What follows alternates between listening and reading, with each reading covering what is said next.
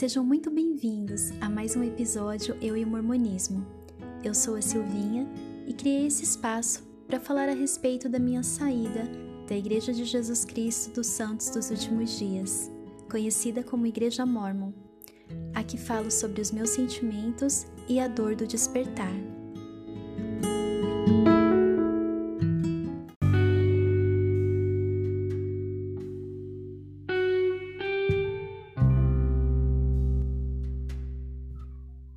Aqui eu falei sobre como eu fui completamente envolvida pelos relatos de outras pessoas sobre o templo quando eu era jovem, especialmente os relatos de pessoas que eu confiava, que eu admirava, que estavam lá dentro da igreja comigo. E, bom, desde jovem, ouvindo e lendo a respeito, aprendendo que ali era o local mais sagrado da terra e eu fazia essas, essas afirmações a mim mesma todos os dias, né? Mesmo inconscientemente, o foco era sempre estar digna de entrar ali. E eu fui completamente sugada por essa ideia e eu fiquei plantada naquele solo mormon, paralisada e acreditando que somente ali eu teria uma boa terra e água suficiente para sobreviver.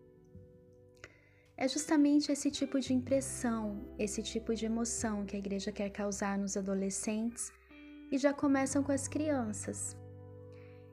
Eu gosto de ver o templo, ali eu hei de entrar. Esse hino da primária traz muitas afirmações, apesar de ser pequeno.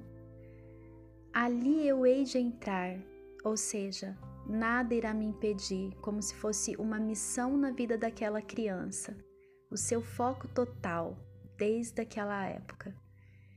Então, frases como devo preparar-me desde já, é meu dever sagrado, porque o templo é a casa do Senhor. Então, são coisas assim que vão invadindo a sua mente, né? É a casa do Senhor e ponto final. A criança aprende que é assim e pronto.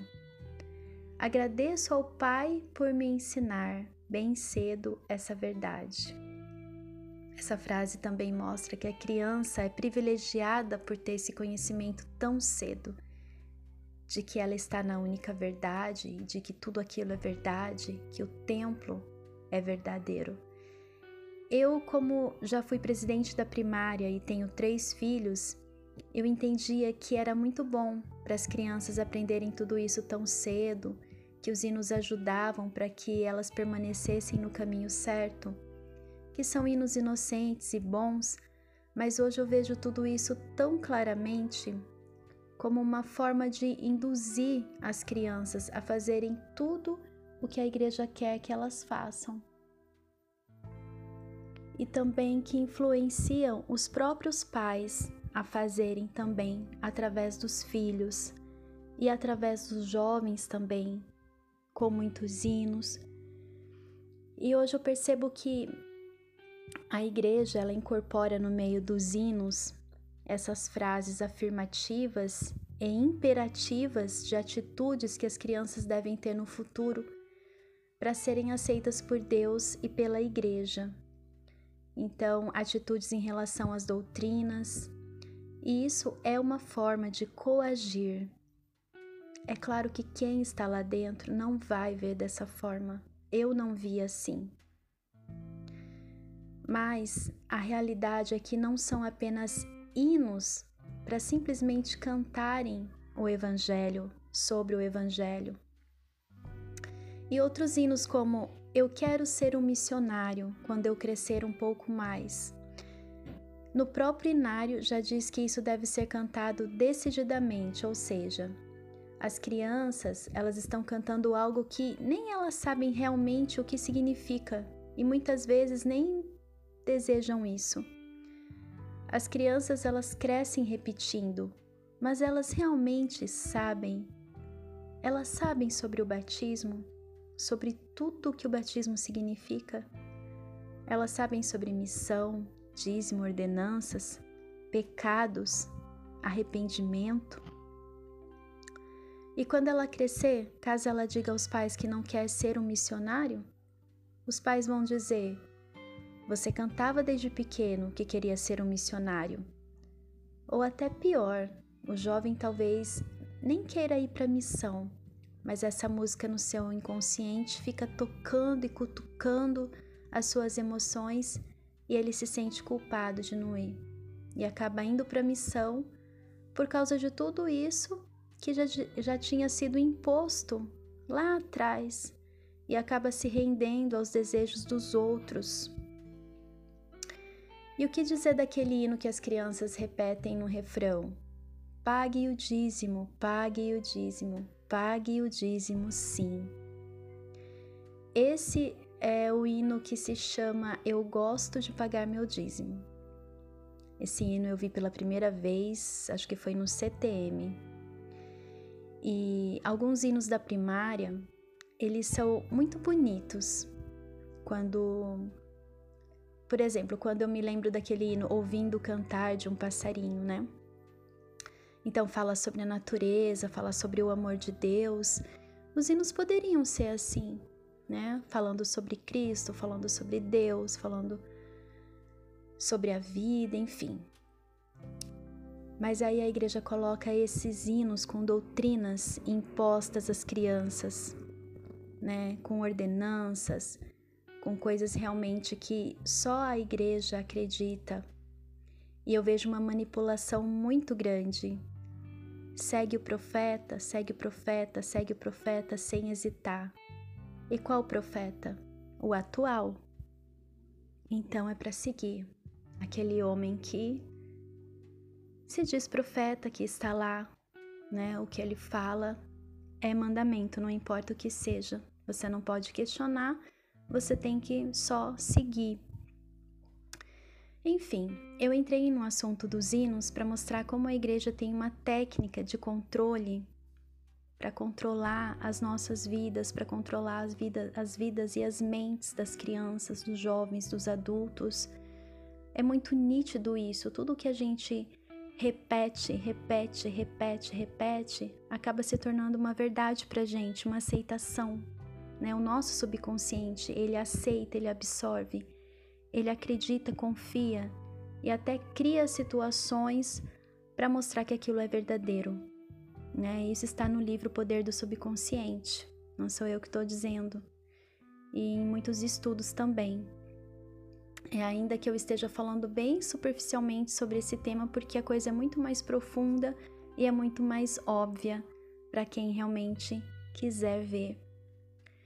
Então eu falei sobre a preparação para entrar no templo porque a entrada é restrita aos membros que se preparam e que têm um documento formal, assinado por duas autoridades da igreja, que na sua cabeça são superiores a você, né, que podem dar uma autorização para você entrar.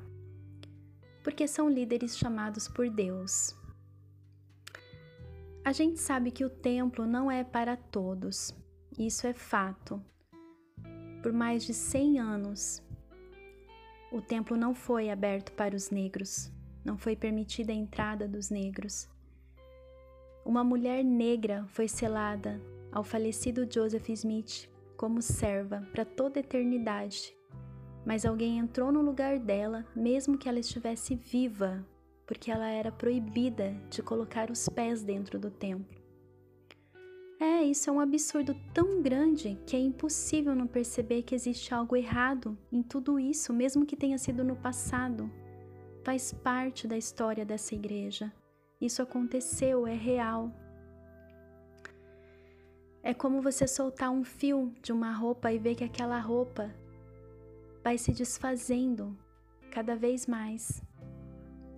O templo não é para todos porque dizem que é sagrado demais e o templo não pode ser manchado com pessoas que estão em pecado.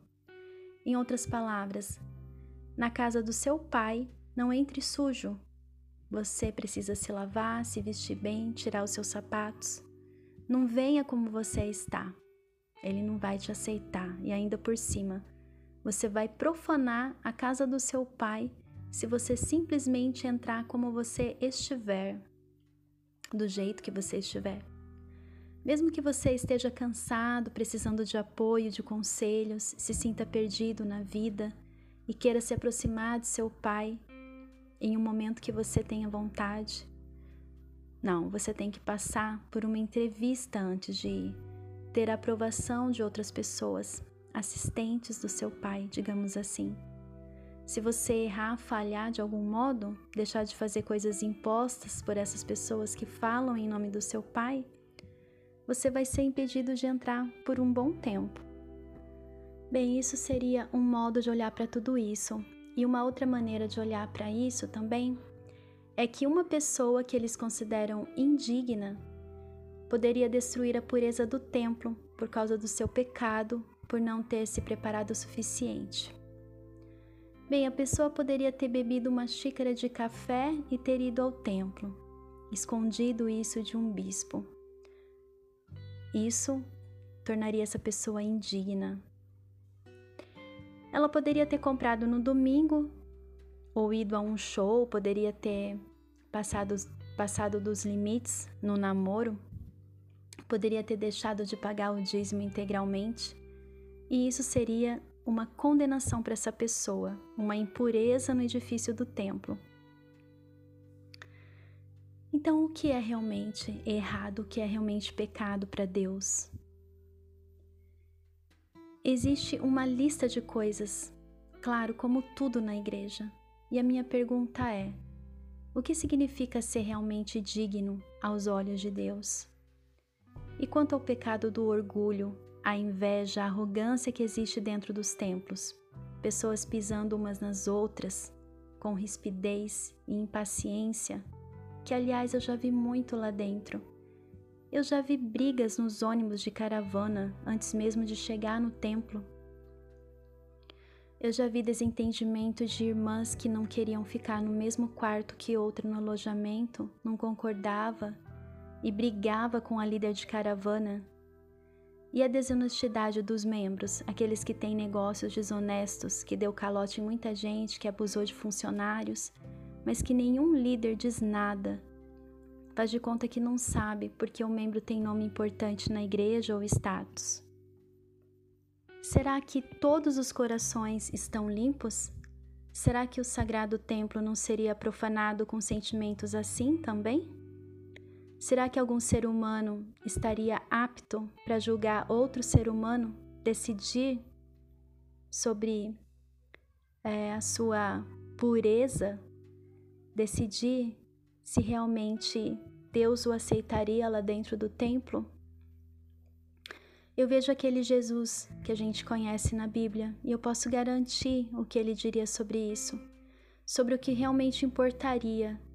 Mas a questão é que ele nunca falou sobre dignidade para entrar no templo quando ele esteve aqui. Aliás, ele nem dizia para as pessoas que elas precisavam ir para o templo para começo de conversa. Isso só veio com a igreja mormon, não tem como negar. Acrescentou muitas coisas, como se Jesus Cristo tivesse colocado alguma regra a mais nos dias de hoje. Todas aquelas coisas, muitas coisas. É, Jesus nunca falou enquanto ele esteve aqui. É imposto um medo muito grande para quem deixa de cumprir as regras da igreja e entra no prédio mesmo assim. Eu vou deixar um link mostrando é, coisas que eu li que é inacreditável, falando sobre se você entra no templo indigno. Então, essa questão de dignidade, de ser digno ou não, isso, nossa, é tão relativo sabe? Tem coisas que são que não são pecados em outras outras culturas. É, tem coisas que são que são julgadas que realmente não são importantes, mas colocam como se Deus tivesse feito uma lista para o mundo todo e que tem que ser assim, dessa forma. E isso não faz sentido dá para ver que tudo isso mesmo faz parte de um determinado grupo que se uniu pensando da mesma maneira. Mas colocar Deus nisso tudo é muita covardia. E outra forma de avaliar tudo isso também é: que Deus seria esse? Tem uma casa luxuosa, sempre nos melhores bairros, em áreas nobres, A igreja diz: para Deus as melhores coisas, os melhores materiais. Eu pensava assim também, eu absorvi essa ideia desse Deus que inventaram no mormonismo, um Deus que se importa com materiais de luxo, que valoriza isso como se fosse um homem. Aliás, é assim que os membros veem Deus, um homem exaltado. Então faz sentido que eles pensem assim. Um Deus com tantas características humanas. E a maior riqueza para Deus com certeza não é material, não é matéria, não é algo que pode ser corrompido, porque não faria sentido é, Deus valorizar tanto um prédio e selecionar pessoas para entrar nesse prédio. Em uma guerra, por exemplo, esse templo não, não servia de apoio, como foi o caso da, lá na Ucrânia. Eu vi a preocupação dos membros sobre o, sobre o templo ser destruído ou não, mais do que as vidas humanas. Eles estavam mais preocupados com o prédio do que, do que com as vidas humanas. E eu não vi esse templo sendo aberto para receber os membros, nem mesmo para proteger os considerados dignos.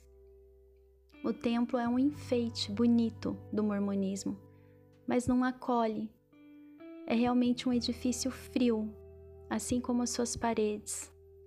Até mesmo um templo hindu ofereceu abrigo às pessoas na guerra na Ucrânia.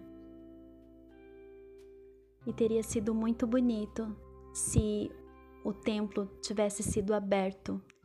Iria mostrar pelo menos uma humanidade. Mas isso não aconteceu. Porque ali é a casa de Deus, tem que ficar fechadinho, bonitinho, Bom, para mim, isso não, não tem menor cabimento, sabe? Aliás, eu já visitei um templo muçulmano e um templo budista. E todos podem entrar e são bem recebidos.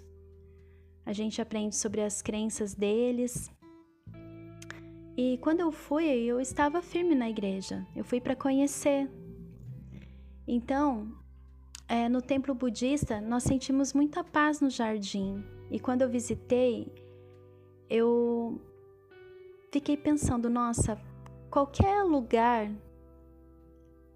que eu vá, que tenha natureza, que tenha um silêncio, eu sinto a presença de Deus. Né? Então, tem um sentimento bom. Isso não é exclusivo nos templos mormons. Eu lembro quando eu ia na catedral da minha cidade, é muito silencioso lá dentro. Antes de eu ser membro da igreja, eu ia lá e ficava sentada lá e sentia muita paz. Então, nós sentimos paz nos jardins dos templos mormons, mas também nós sentimos no templo budista. E então, claro que Deus está em toda parte e nos aproximamos dele com o nosso coração, independente de onde estamos. E com uma bela visão da natureza, com a calma, a tranquilidade que isso nos traz, é muito fácil nós nos sentirmos extremamente bem. Não significa que aquele lugar é o único da terra verdadeiro. Enfim, esse Deus no mormonismo exclui muitos filhos, exigindo muitas coisas para si mesmo e um dia uma amiga comentou comigo: por que Deus precisaria de um prédio? Por que ele precisaria de algo tão luxuoso? Ele é dono de tudo que existe, de todas as riquezas do mundo. Por que ele precisaria do nosso investimento, do nosso dinheiro, para que a gente fosse no templo para falar com ele? Né? E isso me lembra muito uma escritura no Novo Testamento, em Atos 17, 24 e 25, que diz: O Deus que fez o mundo e todas as coisas que nele há, sendo ele Senhor do céu e da terra, não habita em templos feitos por mãos de homens, nem tampouco é servido por mãos de homens, como que necessitando de alguma coisa, pois é Ele mesmo quem dá a vida e a respiração e todas as coisas. Sim, Deus não habita em templos e nem precisa ser servido. Isso foi eu que falei, tá? que ele não habita em templos e nem precisa ser servido. É bem nítido nessa escritura. Então a igreja ela constrói esses templos. As pessoas precisam ir lá para fazer convênios maiores com Deus, mas para irem lá elas precisam é, estar servindo na igreja, contribuindo na igreja, trabalhando de graça para a igreja, é, vivendo em função dela, né? Para que você se considere um membro realmente digno, para que você se considere, para que eles te considerem também, para você entrar lá dentro. Especialmente você tem que pagar o dízimo, né? Então, eu já vi muitas pessoas que é, não puderam entrar no templo por não pagarem o dízimo. Eu já vi pessoas me contando que foi tirada a recomendação delas porque elas se separaram. Também existe isso. Por mais que você nunca tenha ouvido falar, existe, né? Isso acontece muitas vezes. Ou eles enrolam e não querem renovar sua recomendação quando você se, se divorcia, então as pessoas pensam: nossa, eu tenho que continuar nesse relacionamento abusivo porque eu vou perder todos os meus.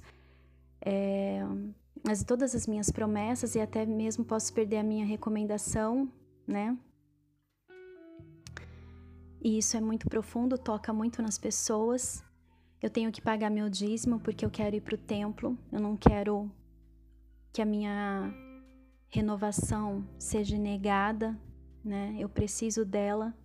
Então você fica ali cativo, né? É, dependendo daquelas pessoas, da aprovação delas para tudo. Então você vai no templo uma vez, mas depois aí você precisa ir de novo para fazer batismo, para fazer as ordenanças pelos falecidos, pelos seus parentes falecidos pessoas que, que já morreram, que eles dizem que precisam dessas ordenanças, então você tem que levar o nome delas lá dentro. Então, isso é como se fosse uma obrigação na sua vida, é praticamente um mandamento, porque já foi falado que você não é salvo sem os seus mortos. Ou seja, se você não realizar essas ordenanças pelas pessoas que já faleceram, você também corre o risco de não ser salvo. Então você tem que ficar indo no templo, levando o nome, levando o nome, né? Para você poder é, ir frequentando, porque se fosse para ir uma vez só e pronto, como que eles iriam te, te prender ali? Então eles precisam falar alguma coisa, eles precisam fazer alguma coisa para que aquele membro ele dependa do templo, para que ele continue pagando o dízimo, para que ele continue ali, né? Mesmo que esses nomes no templo eles sejam repetidos. Então, é verdade isso que um oficiante já falou em um podcast que a fé dele ficou muito abalada e se eu não me engano, ele até deixou a igreja depois que ele soube que os nomes no templo, eles são repetidos, eles fazem as mesmas ordenanças várias vezes para as mesmas pessoas. E quando ele foi questionar isso, falaram que não, não tem nome suficiente para os membros é, voltarem lá, fazerem as ordenanças lá, para o templo funcionar. Então não existe nome suficiente, eles têm que fazer várias vezes pelas mesmas pessoas. Então tudo isso é um puro engano. Eles realmente enganam as pessoas e obrigam os membros a ficarem indo no templo. Então, tudo é tão complicado lá dentro para decorar, coisas para decorar, e você não pode anotar num papel, você não pode depois em casa é, treinar aquelas coisas, digamos assim. Então eles falam: você precisa voltar lá para relembrar, senão você vai esquecer de tudo. E é só lá que você pode ouvir essas coisas. Então você tem que ficar preso realmente no templo, indo lá, e repetindo aquelas coisas todas, porque é isso que eles querem. É tudo de propósito. É, é muito nítido isso. Você sai de lá, você não pode comentar, você não pode anotar. Por quê? Para as pessoas ficarem indo lá. Elas têm medo de esquecer das coisas que aprendem, porque aquelas coisas você vai precisar decorar para que Deus te receba lá no reino celestial. Né? São senhas, são é, é, símbolos, são sinais que você precisa decorar tudinho. Então, é bem isso que acontece. E eu vou falar sobre também sobre esses sinais, sobre esses símbolos, coisas que eu pensavam que fossem sagrados, mas na verdade, infelizmente, eles não significam nada. São coisas sem sentido. E foi muito triste para mim entender tudo isso, né? Pelo tanto que eu acreditava nessas coisas. Mas eu vou falar isso no próximo podcast. Mas eu quero dizer o seguinte, que quando eu ia no templo, eu queria me sentir próxima de Deus lá dentro, eu queria ter um momento para ficar tranquila lá dentro, orando, para ficar bem. Mas tudo é muito corrido. A gente não pode ficar numa salinha parado lá. Se alguma oficiante te parado lá dentro, ela já fala para você ir fazer alguma coisa, trabalhar na lavanderia ou ir para alguma ordenança lá, sabe? Porque lá é trabalho. Lá você não pode ficar de folga. Eu já ouvi sobre isso. Aqui na casa do, na casa do Senhor, você vem para trabalhar, sabe? E eu queria ficar lá, eu queria fazer uma oração, eu queria sentir realmente a presença de Deus ali, ter um momento. Porque eu acho que espiritualidade é isso, é você ter um momento com Deus, é você é fechar seus olhos, é você se conectar com a fonte, né? É você estar tá ligada a tudo isso. Mas lá era só correria, né? O único momento é quando você tava lá é, assistindo o filme que você, né? Às vezes tem gente até que dorme, né? Mas você parava um pouquinho, mas mesmo assim você tem que ficar prestando atenção nas coisas que estão acontecendo. E então você não tem paz, você não tem sossego. É claro que todo mundo sai de lá falando: "Nossa, que paz no templo, que maravilha, que isso, que aquilo". Gente, é, todo mundo fala a mesma coisa. Como é que você vai falar o contrário? Você já acredita nisso? Você já incorporou tudo aquilo dentro de si. É o que você precisa dizer. É o que o seu subconsciente foi programado para dizer. Não tem como você dizer ao contrário. Mesmo que lá no fundo você sinta diferente, sabe? Porque eu sentia é, uma angústia muito grande, principalmente porque era caravana, então era uma correria danada. E, e outra coisa, não tinha onde deixar meus filhos, eles não, não fazem um lugar ali que os pais possam confiar e deixar as suas crianças.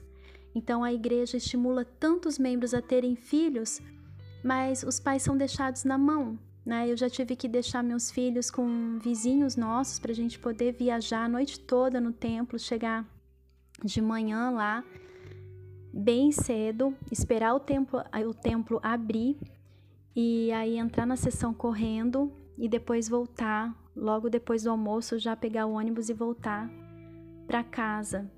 E às vezes é, as pessoas até mais idosas, pessoas que precisam se alimentar, iam comer, né, no, no refeitório lá. Refeitório não, num lugar que você come, senta e leva sua própria comida, né? Ou você tem que ir num restaurante, alguma coisa assim. Você tem que tirar do seu bolso também para se alimentar, para comer, para poder estar lá no templo. E muitas vezes as pessoas perdiam até a, a, a sessão no templo, não conseguia nem entrar, por causa disso, ou às vezes não tinha com quem deixar os filhos, os pais revezavam, o marido ficava enquanto a esposa entrava, depois ela vinha, ficava com a criança, o marido entrava, então não podia entrar o casal lá dentro. Então ninguém oferece ajuda, ninguém oferece suporte. Quando tá chovendo também é terrível, porque as crianças também não têm onde ficar. Então isso é uma coisa que já me perturbava muito sobre o porquê não tem um lugar para as crianças, o porquê é, eu não posso ficar sossegada no templo que eu acreditava que fosse a casa do meu pai, porque eu não posso entrar lá e ficar lá, porque eu tenho que ficar correndo fazendo as coisas lá dentro, porque eu não posso ter um momento meu íntimo com Deus lá dentro. Então, o que é espiritualidade? Na verdade, eu quero falar sobre isso no próximo episódio, para esse não ficar longo. Mas o que realmente é você ser espiritual? O que realmente aquelas ordenanças lá representam espiritualmente mesmo, para te tornar uma pessoa mais humana, mais próxima de Cristo, de Deus e de fazer a diferença nesse mundo de transformação. Então, é sempre muito corrido e quando você entra na sala celestial, que é o momento para você ficar ali, fica todo mundo te olhando, fica alguns em pé porque não tem lugar para todo mundo sentar. Então você não pode se ajoelhar, você não pode é, também ficar muito tempo lá, porque você sente que a sala é pequena, que vai chegar mais gente, que vai incomodar, que você precisa dar o lugar para os outros, ou o ônibus já vai sair, você vai perder o ônibus, você não consegue ficar ali naquele, naquela sala também é, fica muito complicado, também é muito corrido ficar ali. Então é tudo isso que acontece, né? Não é, se você parar para pensar, não é um lugar que você vai lá e renova suas energias, a sua espiritualidade, descansa em Deus. Você não descansa em Deus, né? É sempre muito atribulado, é sempre muito tenso ali nas horas, na hora das ordenanças, porque você tem medo de ficar para trás, de não conseguir colocar as roupas todas que são trocadas e que coloca e tira e, né? Então você tem medo de, de atrasar todo mundo, de não saber fazer, né? De passar vergonha. É tenso, é tenso. Se você perceber, é tenso. Você não consegue ficar numa total paz. Lá dentro não, né?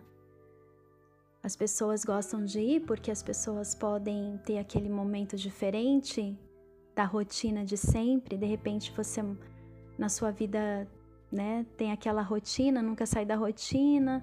Aí vai para um lugar bonito, luxuoso, tal, e você encontra os amigos, conversam, aí se torna uma experiência legal para você mas nesse sentido de estar lá dentro, foge muito das nossas expectativas.